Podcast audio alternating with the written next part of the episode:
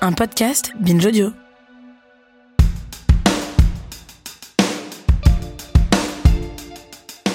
Salut, c'est Thomas Rozek.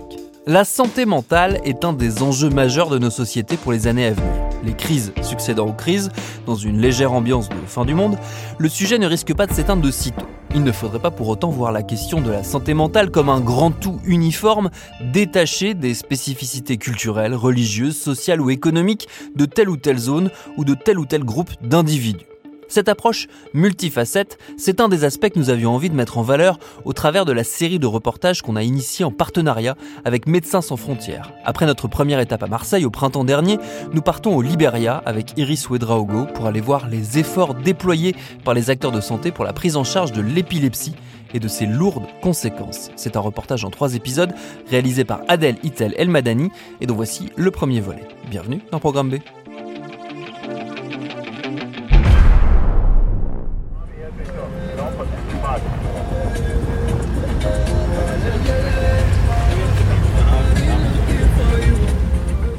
4 juin 2022, Monrovia, capitale du Liberia. Ça fait déjà plus d'une semaine que je suis arrivée dans ce petit pays de 5 millions d'habitants, entouré de la Sierra Leone et de la Côte d'Ivoire. Si je suis là, c'est pour tenter de comprendre comment on prend en charge une maladie neurologique très courante dans ce pays, mais pourtant méconnue, l'épilepsie. Chaque jour, à bord du 4x4 blanc de Médecins sans frontières, je vais à la rencontre des premiers concernés, les malades, et de celles et ceux qui les soignent. Aujourd'hui, je suis en route pour rencontrer les membres d'une association créée par et pour des épileptiques et des personnes qui souffrent de troubles mentaux. Ils m'ont invité à assister à l'un de leurs groupes de parole. L'association s'appelle Cultivation for Users Hope. Elle œuvre pour une meilleure prise en charge de la santé mentale au Liberia. Un groupe d'une dizaine de personnes, entre la vingtaine et la soixantaine, s'installe sous un kiosque dans un jardin luxuriant à quelques mètres de l'océan. Durant la prochaine heure, ils et elles vont parler à cœur ouvert de leur maladie et de leur long et difficile chemin vers la guérison. Quant à moi, j'essaie de me faire toute petite pour ne pas perturber ce moment intime.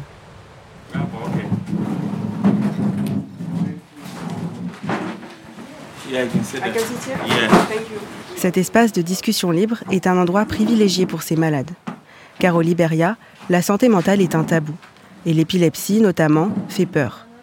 Les crises de convulsions impressionnent et on les interprète comme un signe de possession par des mauvais esprits. On pense aussi, à tort, que la maladie est contagieuse. Conséquence, la grande majorité des cas ne sont pas diagnostiqués.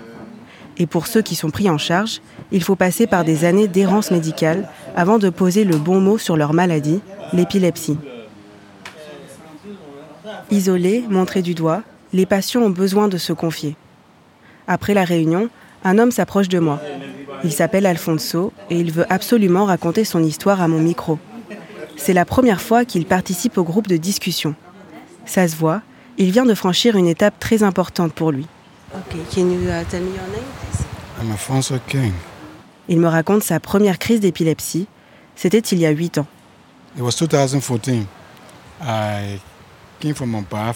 C'était en 2014. Je sortais de ma baignoire et j'allais vers ma chambre.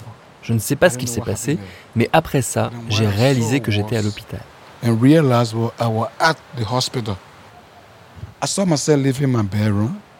Je me suis vu sortir de ma chambre, je suis allé dans ma salle de bain, je prenais un bain, mais après ça, je ne sais pas du tout ce qu'il s'est passé. Je me suis juste retrouvé à l'hôpital. Il est traumatisé par l'événement et n'a aucun souvenir de ce qu'il s'est passé avant son arrivée à l'hôpital.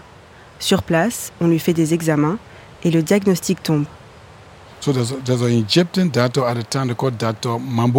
À l'hôpital, un docteur égyptien, le docteur Mambou, m'a fait des tests.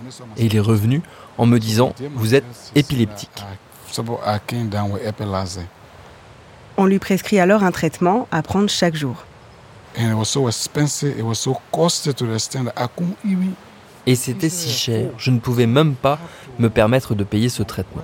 Avec ma femme à l'époque, on a rompu depuis, on a commencé à acheter quelques médicaments, mais en petite quantité.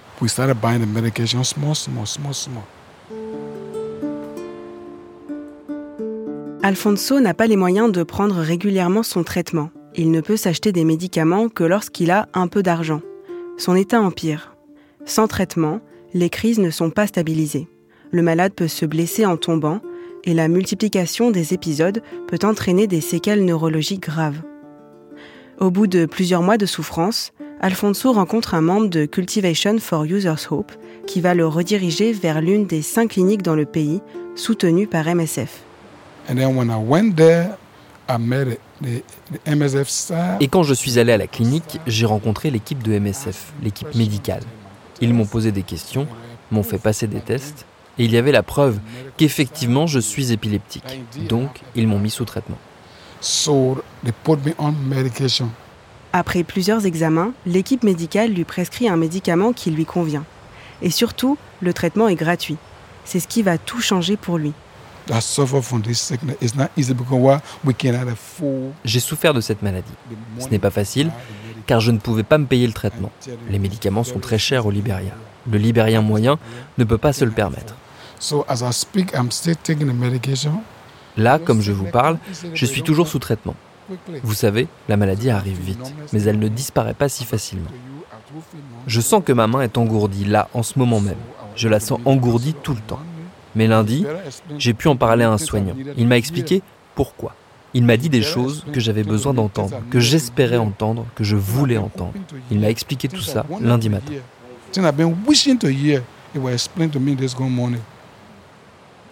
Aujourd'hui, Alfonso raconte son histoire à qui veut l'entendre, pour aider les autres épileptiques à identifier la maladie et à être traités rapidement et correctement.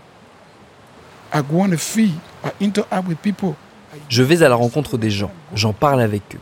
Je leur fais part de mon expérience, de ce par quoi je suis passé, pour encourager les personnes épileptiques, mais les gens se cachent. Ils ne veulent pas que les autres soient au courant de leur maladie.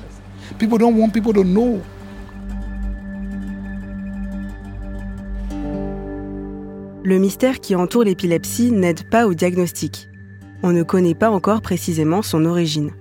La majorité des 50 millions d'épileptiques dans le monde vivent dans un pays pauvre sans que l'on ne sache l'expliquer.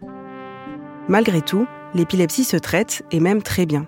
Dans la majorité des cas, un simple médicament pris régulièrement peut stabiliser les crises. Pourtant, tout au long de ces dix jours de reportage, les patients que j'ai interrogés m'ont décrit le même parcours un véritable chemin de croix avant de trouver le bon traitement et un accompagnement psychosocial de qualité. Et pendant cette longue attente, les épileptiques sont isolés, voire ostracisés par leur communauté.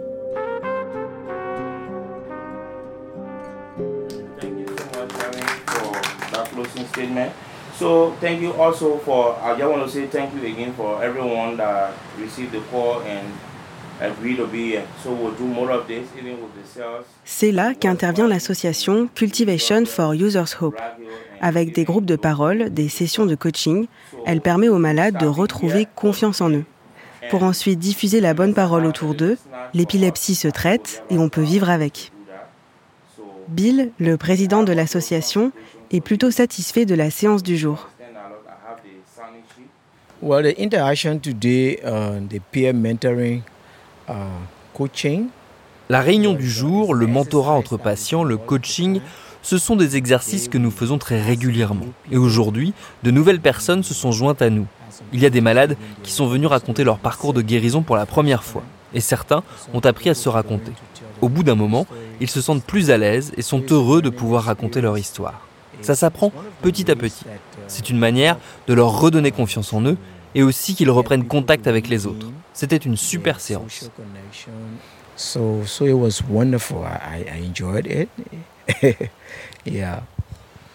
It's important for someone to cultivate the confidence c'est important qu'ils cultivent leur confiance en eux, qu'ils parlent aux autres malades, parce que c'est comme ça qu'ils apprennent à s'exprimer et à se mettre en valeur.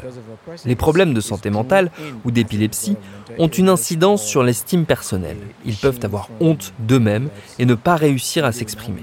Pourtant, ces personnes ont des choses à apporter, mais comme elles n'osent pas sortir ou parler, ça devient très difficile. Tout ceci est très important. C'est pour ça que le mentorat est d'une grande aide pour les personnes atteintes d'épilepsie, de troubles mentaux ou même d'addiction.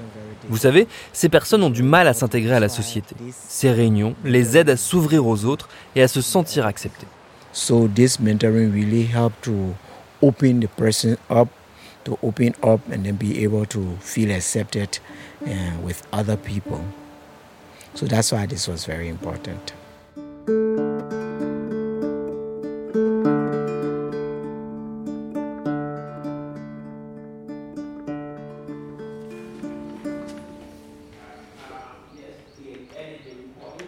Cet assaut est la seule créée et gérée par des personnes souffrant de troubles mentaux ou d'épilepsie au Liberia, dans le but de faire entendre leur voix et de demander plus de moyens. Je m'appelle Benjamin Bala et je suis le secrétaire de l'association Cultivation for Users Hope. Benjamin est venu me voir au campement de MSF un samedi matin, avec son petit garçon dans les bras. Malade de la rougeole, un autre problème de santé publique au Liberia, le petit s'endort pendant que son père retrace son parcours.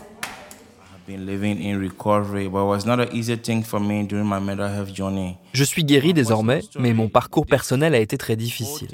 Toute cette histoire de maladie mentale, ça a commencé pour moi quand je vivais en Guinée. Benjamin Bala est atteint de troubles bipolaires.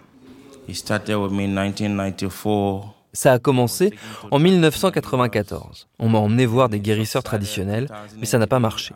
En 2003, quand j'étais au Ghana, on m'a enchaîné, on m'a frappé, on m'a fait prendre des médicaments qui n'étaient pas adaptés. Mais je n'avais pas le choix, car j'étais malade. Il attend des années avant d'être diagnostiqué.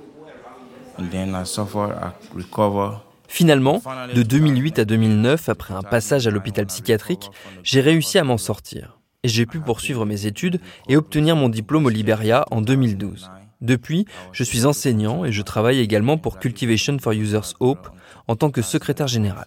Voilà mon histoire personnelle.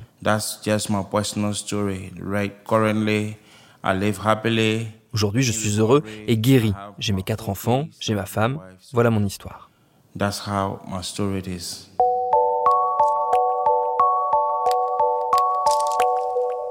Benjamin m'explique qu'en termes de santé mentale, le Liberia est un désert médical. Le système de soins ne s'est toujours pas relevé, 20 ans après une guerre civile dévastatrice. Les hôpitaux publics manquent de tout médicaments, soignants, matériel. Un chiffre en particulier m'a scotché. Il n'y a que deux psychiatres dans tout le pays, dont un à la retraite. Aucun neurologue ne travaille à temps plein et il n'existe qu'un seul hôpital psychiatrique avec une capacité de 80 lits pour 5 millions d'habitants. Pour Benjamin Bala, le sujet n'est pas pris au sérieux par le gouvernement.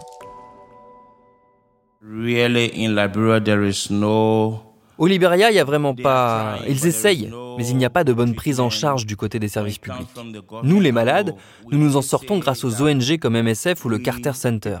Ce sont eux qui font le travail de prise en charge de la santé mentale au Liberia. Mais s'il ne fallait compter que sur le gouvernement, je vous le dis, beaucoup de gens seraient à la rue actuellement. But if comes from the if it comes from the government angle, I tell you, a lot of people will be on the street for mental health. En 2019, avec d'autres membres de l'association Cultivation for Users Hope, ils vont jusqu'au Sénat pour faire entendre leur voix et réclamer davantage de moyens. Initially, there has been no budget line in our national budget for mental health. À la base, rien n'était prévu dans le budget national pour la santé mentale. C'est notre association, Cultivation for Users Hope, qui est allée manifester avec des pancartes pour obtenir la création d'un budget national pour la prise en charge de la santé mentale. Le 19 août 2019, nous avons manifesté et nous avons convaincu les législateurs d'allouer la somme de 25 000 dollars à notre cause. C'est la première fois que le Liberia a inscrit la santé mentale dans son budget national.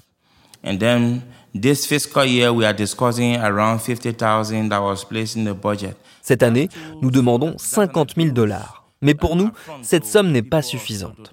C'est un affront aux personnes qui souffrent de troubles mentaux.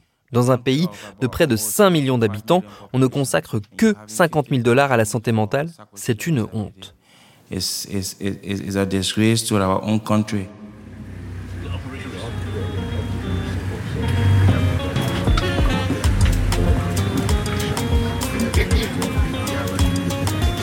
Aujourd'hui, nous sommes mardi et je suis en route pour la clinique de Pipeline, soutenue par Médecins sans frontières.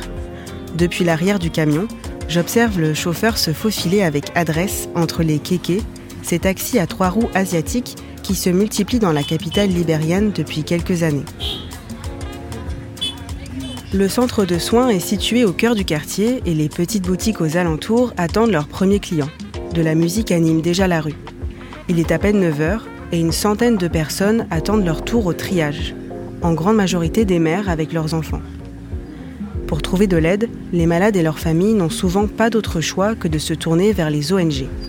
Ici, ils trouveront des soins et un traitement gratuit. Thank you very much.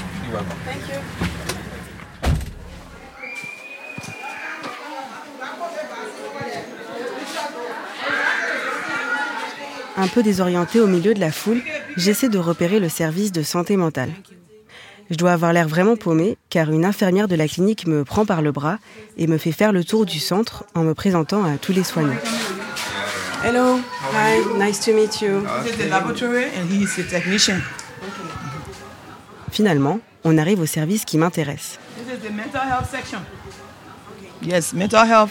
MSF came in and they developed the mental this area. Ici, c'est le service de santé mentale. Il n'est pas tout à fait terminé. Ce service est réservé à MSF pour les soins de santé mentale. Entrez ici, ils vont vous expliquer. So you will go in here, services around here, they will tell you. This is our sister, one of the mental health clinicians. Hello. Donc ici, c'est notre sœur, une des soignantes. And how many uh, epilepsy patients do you have? Et combien de patients épileptiques recevez-vous La majorité de nos patients sont épileptiques. On en reçoit environ 17 par jour.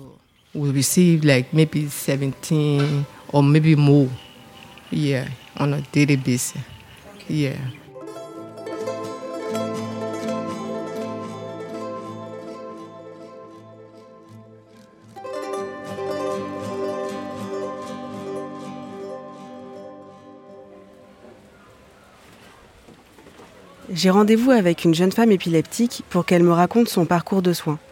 Elle est venue avec son conjoint. On essaie de trouver un endroit un peu calme où discuter. On s'assoit chacune sur un banc, l'une en face de l'autre. Ok, uh, my name is Iris. Ok, alors moi c'est Iris. Et toi tu t'appelles? Martina.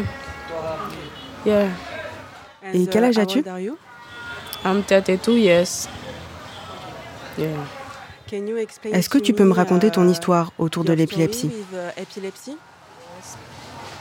I've been having the epilepsy for 18 years now. Ça fait 18 ans que je suis atteinte d'épilepsie. Je suis passée par beaucoup de difficultés à cause de ma maladie. Les gens m'évitaient, mes parents m'ont délaissée. Mon père en particulier m'a abandonnée. Je n'avais personne à mes côtés. Mais grâce à Dieu, mon conjoint qui est ici m'a aidée et m'a encouragée. Voilà par quoi je suis passée. So that's what I've been passing through. Sa première crise, elle l'a eue à l'âge de 16 ans. Elle est alors assise sous le porche de la maison familiale. Sans comprendre ce qui lui arrive, elle convulse et chute au sol. Quand je me suis réveillée, ma sœur, mon petit frère et des voisins étaient autour de moi, en train d'essayer de m'aider. Je leur ai raconté ce qu'il s'était passé, que ça ne m'était jamais arrivé auparavant. Je veux dire, je n'avais jamais vécu ça. Je savais que je n'avais jamais vécu un truc pareil. Je me suis mise à pleurer. Ses parents tentent de trouver un remède pour mettre fin aux crises, sans comprendre que leur fille est atteinte d'épilepsie. When the sickness started, my parents used to help me in that process. Au début, mes parents m'aidaient. Ils m'ont emmenée à l'hôpital pour trouver un traitement. Mais il n'y avait rien qui marchait. Après ça, tout le monde m'a abandonnée et m'a laissée seule. Je suis allée chez des guérisseurs. On m'a laissée seule là-bas. Personne ne s'occupait de moi. J'en souffrais énormément. J'ai dû surmonter beaucoup de difficultés.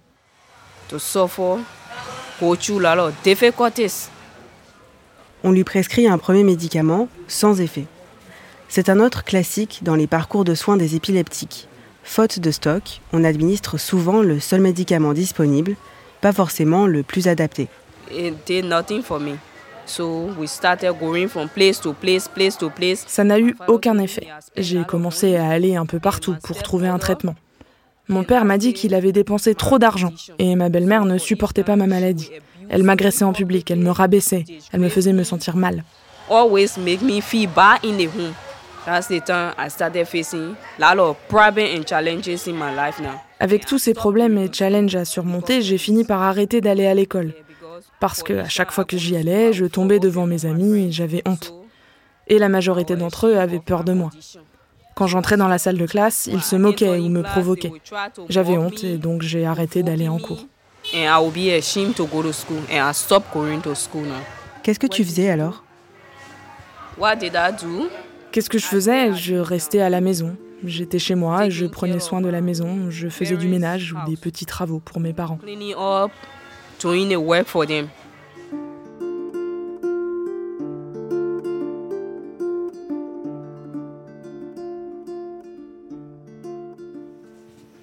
Après des années d'errance médicale, sa mère entend un peu par hasard parler d'une clinique gratuite alors qu'elle fait son marché. C'est la clinique Pipeline où nous sommes aujourd'hui. Après une consultation gratuite, un soignant lui prescrit enfin le médicament adapté à son cas. It was in January. Yes. C'était en I janvier dernier. the clinic, Je suis allée à la clinique, je I leur ai expliqué mon problème. Ils m'ont dit qu'ils pouvaient m'aider avec un traitement. Donc j'ai commencé à le prendre régulièrement et aujourd'hui nous sommes en mai, donc j'essaye ça maintenant. Au moins maintenant je peux sortir de chez moi petit à petit, être entourée d'autres gens. Avant ça je ne pouvais pas sortir, j'avais trop peur. But before I couldn't move around people, I can be so afraid. Aujourd'hui, elle a deux enfants et pour la première fois depuis des années, elle entrevoit un avenir sans crise. Oui, maintenant j'ai trouvé le bon traitement. Grâce à Dieu, désormais quand j'irai mieux, je pourrai essayer de retourner à l'école. C'est mon objectif maintenant. Je veux travailler dans la vente, monter mon business. C'est ça que je veux faire. Je veux juste dire à ceux qui sont malades comme moi qu'ils doivent garder la foi. Il y a une solution à tous les problèmes. Mais il faut prendre un traitement pour pouvoir vivre normalement. Nous, les épileptiques, nous pouvons être guéris si l'on prend notre traitement et que l'on y croit. On peut guérir grâce à Dieu. Je veux dire aux autres malades d'être courageux, car un jour ils iront mieux, comme moi. So I tell my patient like me to keep courage. That one day they will be better also. Yes. Thank you. Thank you. Okay,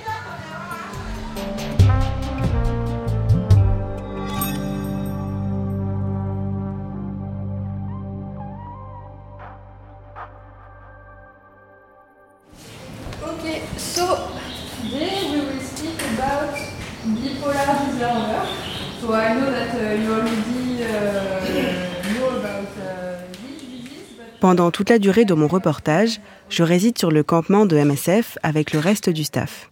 J'ai même mon petit bureau dans le service de santé mentale pour préparer mes interviews. Aujourd'hui, comme chaque vendredi, c'est jour de formation. Un autre facteur contribue à l'errance médicale des épileptiques, le manque de formation des soignants. Il et elle n'ont pas forcément toutes les informations pour bien prendre en charge ce trouble neurologique. Dans l'open space, en face de mon bureau, une dizaine de soignants libériens viennent échanger avec Maya, une psychiatre de MSF. J'en profite pour faire la rencontre de Abou et Kébé, deux professionnels du soin. Kébé est infirmière, Okay, I am Mistress Kebeke Subato, a registered nurse. Abou, lui, est conseiller psychosocial. Okay, my name is Abu Kane. Um, I'm a counselor assigned to Violence Clinic working for MSF. Ils travaillent tous les deux à la clinique de Pipeline. So the issue of epilepsy, it goes beyond La question de l'épilepsie, ça va au-delà, vous savez, du traitement médicamenteux. Elle doit être traitée de manière holistique. Ça demande l'implication des travailleurs sociaux, des chefs de village, des chefs religieux. Ça demande l'implication des membres de la famille et de tous les soignants. Au Libéria, l'épilepsie est associée à la sorcellerie. Et à cause de cela, les patients ont une faible estime d'eux-mêmes. Ils sont discriminés. Discriminated. Je leur ai demandé quel était le problème le plus urgent à régler concernant la prise en charge de l'épilepsie au Libéria. Le problème le plus urgent, c'est le manque de médicaments. Dans les autres comtés du pays, il y a un manque de praticiens et il n'y a pas de service de santé mentale. Il n'y a pas de médicaments non plus. Quand un patient épileptique va dans un centre de soins pour se faire soigner, les professionnels sont obligés de leur répondre Nous n'avons pas de médicaments. Les patients sont mal en point et ils ne reviennent pas. C'est l'une des choses que nous demandons à MSF. Parce que les patients doivent venir de Benga, à l'autre bout du pays, jusqu'ici, à Monrovia, pour avoir leurs médicaments. Donc il faut que tous les établissements du pays puissent fournir des médicaments et que chaque établissement ait un service de santé mentale. Pour l'instant, les patients ne peuvent pas se déplacer. On les voit faire des crises, tomber à cause du manque de transport. Je pense donc que l'accès aux médicaments, c'est l'une des priorités pour améliorer la santé mentale. Point or priority for mental health. Do you think mental health and epilepsy is uh, Est-ce que vous pensez que la santé mentale et l'épilepsie sont des problèmes pris au sérieux par le gouvernement, par les Libériens? Peut-être que c'est pas la priorité pour beaucoup de gens? It's not the priority for a lot of people. It's not actually a priority, especially for the government. I'm not afraid to say that.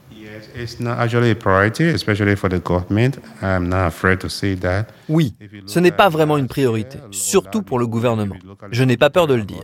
Si vous regardez l'année dernière ou l'année d'avant, si vous regardez la part de la santé mentale dans le budget, c'était environ 30 000 dollars, alors que pour d'autres secteurs, on alloue 2 ou 3 millions de dollars. Donc, le gouvernement ne prête pas attention à ces sujets. C'est pourquoi on reçoit des patients qui viennent de très loin, sans moyen de transport. Donc actuellement, MSF fournit gratuitement les médicaments. Mais à ma connaissance, il n'y a aucune autre organisation ou institution dans ce domaine qui offre des services similaires. Il faut que MSF et même le gouvernement accordent la priorité à la santé mentale et à l'épilepsie. Services, so there's a need of MSF or even the government to prioritize the issue of epil- people living with epilepsy or mental illness. Like he just said, he said it all. Comme il vient de le dire, il a tout dit. Le gouvernement ne s'intéresse pas à la santé mentale. Ce n'est pas leur priorité. Ils minimisent le sujet. Ils ne veulent même pas en entendre parler. Mental health. They don't even want to hear about it. Before I say they will talk about it in Liberia. Yes.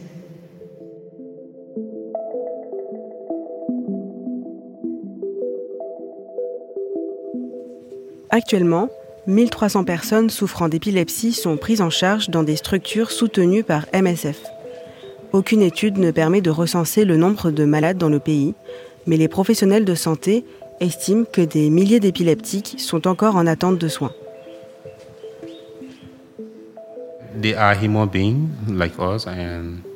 Les épileptiques sont des êtres humains comme nous. Ce sont peut-être des pères, des mères, des fils ou des filles. Et quand ils sont pris en charge, ils peuvent être productifs pour la communauté, pour la société. S'ils ne sont pas soignés, ils peuvent être nocifs pour la société ou bien tomber en dépression. La plupart d'entre eux tentent de se suicider et ça peut avoir un effet sur leur entourage qui peuvent par la suite développer un trouble psychique. Ça laisse une marque chez leurs proches. Ils peuvent être eux aussi traumatisés par tout ça.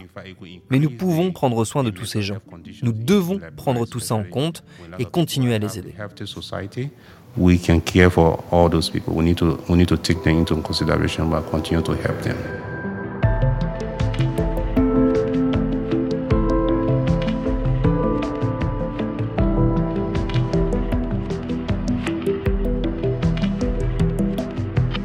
À suivre.